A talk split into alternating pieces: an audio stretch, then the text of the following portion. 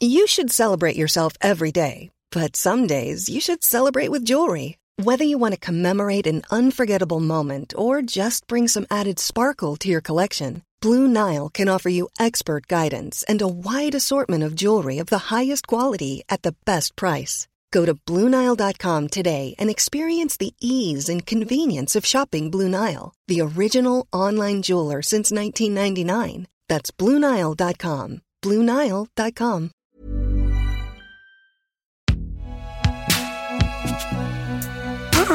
C'est donc vous la fameuse binge audio dont tout le monde parle. Salut, c'est Thomas Rozek.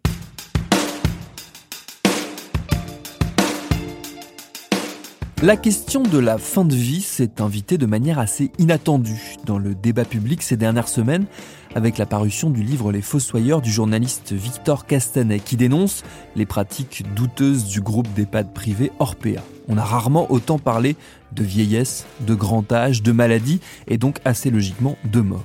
Pour autant, L'essentiel des discussions, voire des empoignades, porte sur le système de soins, sur la financiarisation de la santé, sur les dérives, la maltraitance, mais pas ou très peu sur la fin de vie, qui est pourtant la question qui sous-tend tous ces débats. Comment, dans quelles conditions et où voulons-nous finir nos jours? Cette conversation, nous ne sommes pas forcément prêts collectivement à l'avoir. Et pour cause. Elle mobilise de très douloureuses notions. Elle fait appel à notre éthique, à notre morale, à nos croyances parfois. C'est ce qui a rendu les débats autour de la loi relative aux droits des malades et à la fin de vie, qu'on appelle aussi la loi Leonetti, aussi particuliers. Des débats dont je vous propose de remonter le fil avec cet épisode qui, vous l'aurez compris, s'inscrit dans notre rendez-vous mensuel La loi, c'est toi. Bienvenue dans Programme B.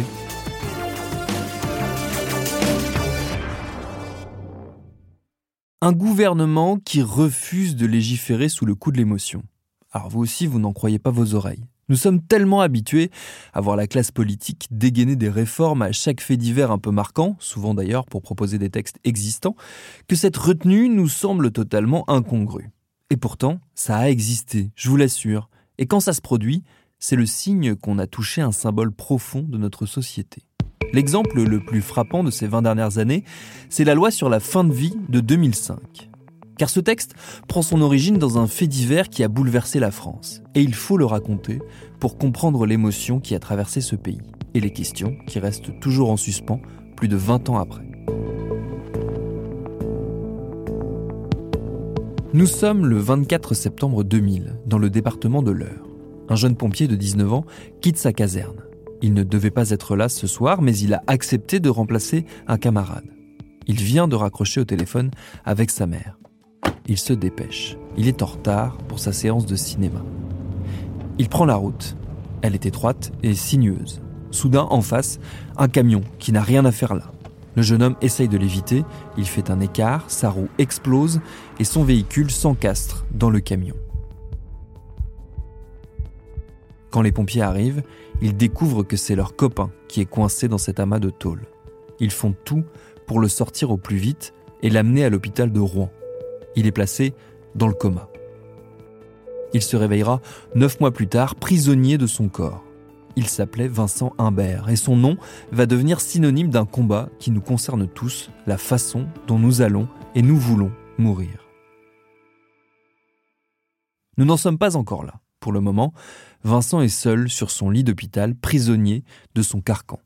Il se réveille de son coma, aveugle, muet et tétraplégique, mais complètement lucide totalement seul, avec lui-même donc.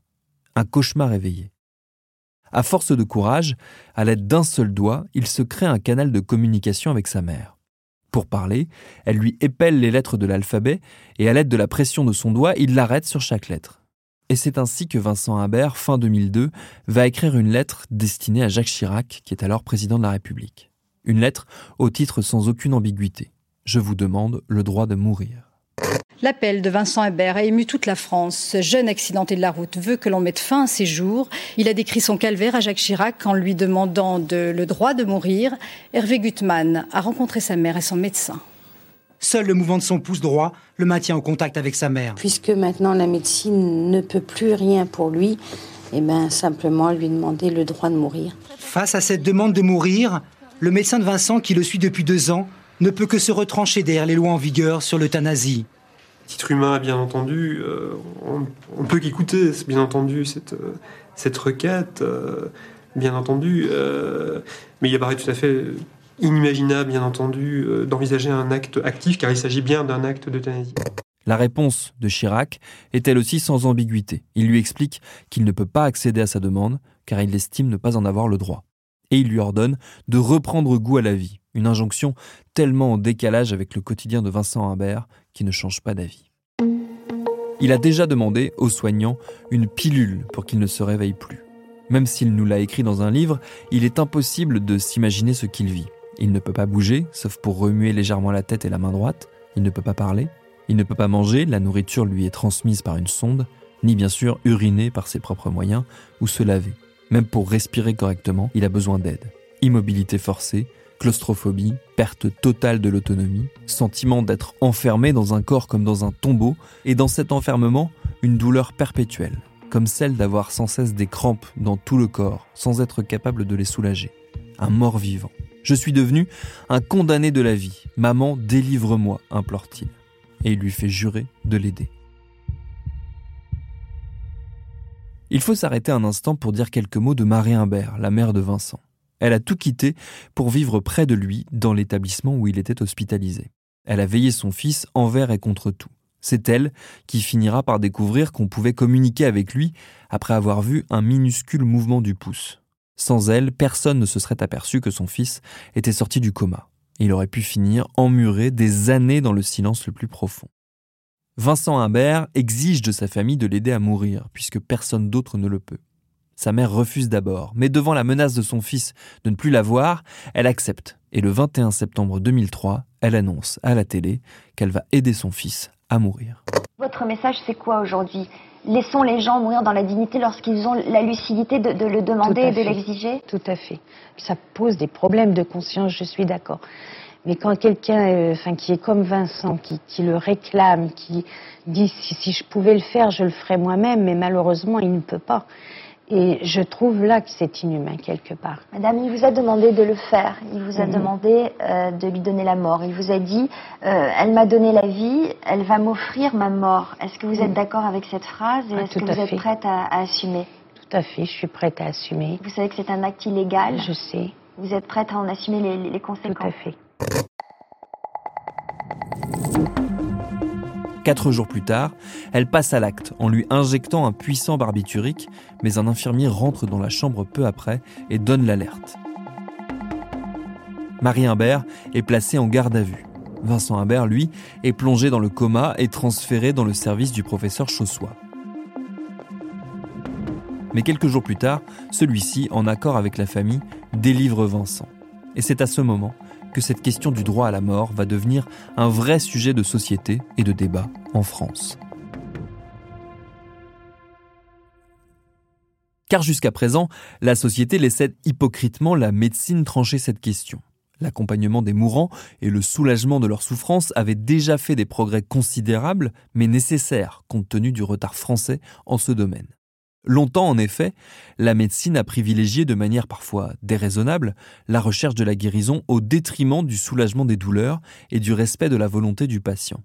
Quant à la question de la fin de vie, elle a longtemps été traitée en creux par le droit français. Les médecins et les personnels de santé devaient à la fois s'abstenir de toute obstination déraisonnable dans les traitements, mais il leur était rappelé qu'ils n'avaient pas le droit de provoquer délibérément la mort. Des progrès avaient été faits en 1999, avec une loi qui proposait à un malade de s'opposer à toute investigation ou thérapeutique et posait le principe d'un droit aux soins palliatifs. Et oui, ça n'existait pas avant. Puis en 2002, avec un autre texte qui renforçait le droit du malade à ne pas subir un traitement, y compris si cela doit abréger sa vie. Mais l'affaire Imbert montre les carences de ce cadre législatif et amène cette question de l'euthanasie et de la fin de vie dans tous les foyers de France impossible de rester insensible. Alors bon, comme il s'agit d'un dossier dont les politiques se sont bien gardés de s'emparer jusqu'à présent, la volonté est de ne pas aller trop vite. D'où les fameux appels à ne pas légiférer sous le coup de l'émotion. Mais des parlementaires, de droite comme de gauche, comprennent l'urgence du moment et font pression. Première victoire, une mission d'information parlementaire sur l'accompagnement de la fin de vie est créée fin 2003. Elle rassemble 31 députés issus de divers partis politiques et divisés à propos de la question de l'euthanasie. Le risque est donc grand d'un affrontement stérile entre deux positions, refuser tout changement de la législation ou accepter que certaines circonstances puissent justifier la transgression de l'interdit de l'homicide. Et de fait, les premières rencontres sont tendues. Mais sous la houlette du député Jean Leonetti, président de cette commission, ils parviennent à cadrer les débats en auditionnant un grand nombre de personnes, de compétences et d'orientations les plus variées. Le but, essayer d'explorer tout ce que cette question suppose et dans tous les domaines possibles. La commission commence par s'intéresser à la question de l'euthanasie et regarde ce qui se pratique en Belgique ou aux Pays-Bas. Elle fait le constat que ce n'est pas concluant, notamment qu'il continue de s'y pratiquer un grand nombre d'euthanasies hors la loi. Elle estime également qu'il serait difficile de modifier le droit pour légaliser cette pratique et qu'elle n'est au final pas demandée par tous les métiers qui côtoient la mort au quotidien. La réponse au cas Humbert ne peut pas être le statu quo. Alors elle va s'attacher à mieux définir le droit des malades les récentes modifications de la loi paraissent claires, mais en réalité, elles portent une contradiction fondamentale. D'un côté, aucun acte médical ne peut être pratiqué sans le consentement libre et éclairé de la personne. Mais de l'autre, le médecin est sommé de tout mettre en œuvre pour convaincre la personne soignée. Pour corriger tout ça et tenter d'apporter des réponses précises, la mission propose un certain nombre de procédures précisant les précautions à prendre pour la protection du malade et apportant au médecin une sécurité juridique le tout dans un rapport de 900 pages qui fait référence et qui est signé par l'ensemble des participants de la commission, ce qui est assez rare pour être souligné. Tout aussi rare, les députés voteront à l'unanimité le texte de loi qui découle de ce rapport et qui sera présenté à l'Assemblée en novembre 2004, puis définitivement adopté en avril 2005. Cette loi, surnommée loi Leonetti, du nom donc du député qui l'a portée, est aussi appelée la loi du droit au laisser mourir sans légaliser l'euthanasie, elle indique que les traitements ne doivent pas être poursuivis par une obstination déraisonnable et fait obligation de dispenser des soins palliatifs. En ce sens, elle fait une distinction nette entre le traitement médical qui peut être interrompu et les soins dont la poursuite est considérée comme essentielle pour préserver la dignité du patient. Autre avancée notable, des traitements antidouleurs efficaces peuvent être administrés en fin de vie, même s'il en résulte une mort plus rapide la loi tente aussi de mettre des procédures plus structurées pour permettre des prises de décision plus faciles dans les cas les plus complexes et douloureux. Si le malade est inconscient, l'arrêt ou la limitation du traitement ne peuvent être décidés que dans le cadre d'une procédure collégiale et après consultation d'un proche ou d'une personne de confiance préalablement désignée par le malade et dont l'avis compte davantage que l'avis médical. De plus, est mis en place un système de directives anticipées formulées par les patients. Des malades n'acceptant plus leurs conditions de vie, comme Vincent Humbert, peuvent désormais refuser toute nutrition, tout en bénéficiant de soins palliatifs qui leur épargneraient de souffrir physiquement. Alors c'est bon, tout est réglé? Pas tout à fait. Je vous le disais dans les titres, la loi sur la fin de vie a été définitivement adoptée la nuit dernière au Parlement, mais pour les associations, le texte ne va pas assez loin. Il n'aurait rien changé, par exemple, à la situation de Vincent Imbert. Le texte se limite en effet à éviter tout acharnement thérapeutique lorsqu'un malade est condamné. Véronique Jean. Pour Marie Imbert, le combat continue. Toute la nuit, la mère a assisté au débat sur la proposition de loi sur la fin de vie, mais selon elle, le texte adopté ne règle rien. À l'heure actuelle, si mon fils était encore vivant, je n'aurais toujours pas de solution pour lui. Parce que la loi Léonetti qui passe, ce n'est que pour les gens en fin de vie. Le texte est pourtant né de l'émotion suscitée par le décès de Vincent, plongé dans le coma après une injection de barbiturique. Mais pas question de légaliser l'euthanasie le Parlement a tranché en faveur du droit au laisser mourir. Un droit qui limite l'acharnement thérapeutique quand les soins ne servent qu'à maintenir artificiellement la vie. Les malades en phase terminale pourront, eux, décider d'arrêter leur traitement. Si l'avancée est notable, l'unanimité parlementaire n'est pas aussi claire dans la société civile. Ainsi, la mère de Vincent Humbert ne se reconnaît pas dans ce texte dont son fils est pourtant à l'origine. Après avoir aidé Vincent à mourir, Marie Imbert a fait 24 heures de garde à vue avant d'être mise en examen pour administration de substances toxiques, le professeur Chaussois, lui, pour empoisonnement avec préméditation. En février 2006, après deux ans et demi de procédure judiciaire, un non-lieu général est prononcé. Aux grand dames de Marie Imbert, qui n'attendait qu'un procès pour en faire une tribune et demander une loi autorisant l'exception d'euthanasie. Alors, Madame Imbert, cette décision de la justice, ce non-lieu, est-ce que c'est un aboutissement? Est-ce que vous êtes tout de même soulagée ce soir?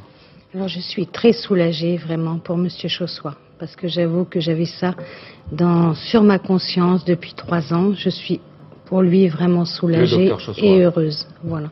Mais alors pour moi, pas du tout. Mais pourquoi? Parce que je me dis que ben, ce procès, c'était le procès de, de, mon fils et de moi. Mon, mon fils s'est quand même battu pendant deux ans et demi dans son lit avec juste son petit pouce et tout. Il a quand même réussi à, à alerter Monsieur Chirac. C'est quand même quelque chose d'énorme. Les médias, Monsieur Chirac et tout. Et et puis rien rien n'est sorti de tout ça. Au fond, vous auriez souhaité un procès comme un vaste débat public. Exactement, comme un vaste, mais pour lui, pour lui et pour moi. C'est-à-dire que ça n'aurait pas été mon procès à moi, ça aurait été le procès de Vincent qui demandait le droit de mourir et pourquoi on lui accordait pas le droit de mourir. La question est la suivante. Cette loi aurait-elle changé quelque chose pour Vincent? Pour Marie Imbert, la réponse est non. Et elle détaille, je cite. En fait, je n'aurais pas de solution pour lui et je serais toujours considéré comme une criminelle. Cette loi est faite pour les gens en fin de vie, pas pour les gens comme mon fils qui souffrent et qui demandent à mourir quand ils l'ont choisi. Ce que la loi prévoit, c'est de débrancher, de fermer la porte et de laisser mourir de faim. Ça peut prendre 15 jours ou 3 semaines selon les personnes. C'est une vraie torture morale. Le patient est tellement bourré de morphine qu'il ne ressent rien. Alors pourquoi ne pas mettre juste un peu plus de morphine? Je ne demande pas une aide active à mourir, mais une exception d'euthanasie pour des personnes qui demandent elles-mêmes qu'on leur accorde le droit de mourir. Les insuffisances de cette loi vont s'incarner dans une nouvelle affaire à l'homonymie presque troublante, l'affaire Vincent Lambert. À la suite d'un accident de la route en 2008, cet infirmier de 32 ans est plongé dans un coma végétatif le corps médical estime qu'aucune amélioration n'est possible et son épouse va demander l'arrêt des soins, comme le permet la loi de 2005, demande à laquelle vont s'opposer notamment ses parents. Le bras de fer va durer plusieurs années. C'est une explosion de joie. Les avocats des parents de Vincent Lambert sont portés par la foule. La Cour d'appel vient d'ordonner la reprise des traitements. Je vous le disais en titre, les médecins de Vincent Lambert ont de nouveau arrêté les soins hier. Cette décision a été rendue possible par un arrêt de la Cour de cassation. On retrouve devant le CHU de Reims Jean Chamoulot. Bonjour Jean, assiste-t-on à l'épilogue dans cette affaire devenue le symbole de la fin de vie en France? Ah, C'est en tout cas le souhait euh, d'une partie de la famille de Vincent Lambert, de son épouse, de ses frères et de ses sœurs, qui souhaitent euh, l'arrêt euh, des traitements. Ils sont d'ailleurs en accord complet avec le corps médical. Mais de l'autre côté, eh bien, les parents de Vincent Lambert, eux, sont farouchement opposés à l'arrêt des soins de leur fils. Ils étaient d'ailleurs hier ici au CHU de Reims à son chevet. Il faut dire que c'est la troisième fois que les médecins arrête d'hydrater et d'alimenter euh, Vincent Lambert depuis son accident il y a de ça 10 ans. Alors les parents euh, de Vincent Lambert ont pour le moment épuisé tous les recours euh, judiciaires possibles, mais il semblerait que les avocats des parents de Vincent Lambert n'excluraient pas la possibilité d'attaquer en justice le médecin de leur fils et décider eh bien de poursuivre la cessation des soins. Le 11 juillet 2019, les traitements et l'alimentation qui le maintenaient en vie sont arrêtés et Vincent Lambert meurt huit jours plus tard. Comme pour l'autre Vincent, cette affaire va relancer le débat sur l'euthanasie en France. Au-delà de cet autre cas exceptionnel, on se rend compte que la loi de 2005 est mal connue et mal appliquée. Il y a aussi des problèmes de moyens. Le système hospitalier a du mal à proposer partout les soins palliatifs nécessaires. Et il n'y a pas que ça. En 2012, À la vie, à la mort, un documentaire d'Anne Georget montre un homme atteint du locked-in syndrome demander en vain l'application de la loi. Les médecins lui refusent ce droit, estimant qu'il est contraire à leur éthique. Alors le 2 février 2016, la loi Leonetti est approfondie et ouvre la possibilité à une sédation profonde jusqu'à la mort pour les malades en stade terminal ou en souffrance extrême. Cette nouvelle avancée ne satisfait pas les partisans d'une euthanasie active et n'empêche pas le débat de revenir régulièrement. Ainsi, il y a quelques mois, l'Assemblée nationale a discuté d'une proposition de loi sur un droit à l'euthanasie pour les personnes souffrant d'une pathologie incurable. Le texte prévoyait notamment une assistance médicalisée permettant une mort rapide et sans douleur à toute personne capable majeure en phase avancée ou terminale d'une affection grave et incurable lui infligeant une souffrance physique ou psychique qui ne peut être apaisée ou qu'elle juge insupportable. Cette proposition pourrait répondre à des cas qui ne rentrent toujours pas dans le cadre législatif actuel et provoquent un mal mourir. Mais elle n'est pas allée très loin, son examen n'ayant pas pu arriver à son terme du fait des 3000 amendements déposés par ses opposants.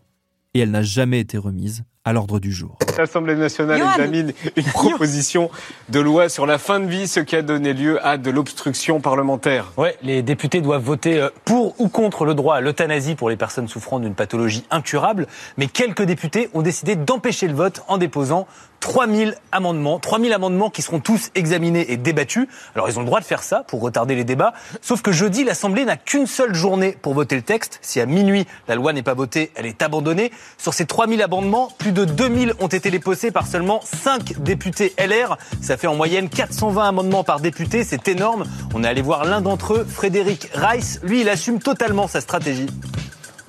Vous avez déposé combien d'amendements? Euh, Dans les deux, 2000 et quelques. vous allez tous les débattre jeudi? Oui. Vous allez jouer la montre? On va, on va défendre nos arguments, puis après on verra bien. On verra bien. Derrière ce débat, il y a un problème de fond majeur. On aborde la fin de vie d'un point de vue médical, jamais sociétal. Et tous les débats sur la fin de vie en sont l'exemple. On ne parle que de la manière dont on pourrait mourir, mais jamais de la manière dont on pourrait vivre avant d'en arriver là. Marie Imbert n'a pas vu tous ces derniers débats. Elle est morte en août 2018, des suites d'une longue maladie, comme on dit pudiquement. Elle est partie avec le sentiment qu'on l'avait abandonnée. D'abord son fils, puis elle. Elle a beaucoup souffert de la récupération politique qui a été faite de son combat. Ses proches racontent qu'elle était meurtrie par les promesses non tenues. Sur la fin de sa vie, elle était seule, touchait le RSA, et il n'y avait plus grand monde pour lui tendre la main. Peut-être qu'un jour, enfin, une nouvelle loi portera le nom de son fils.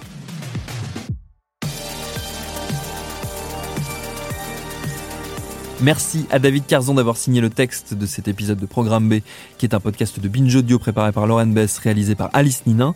Tous nos épisodes, les anciens comme les nouveaux, sont à retrouver sur vos applis préférés de podcast. Cherchez-nous sur Internet si vous voulez nous parler, et à très vite pour un nouvel épisode.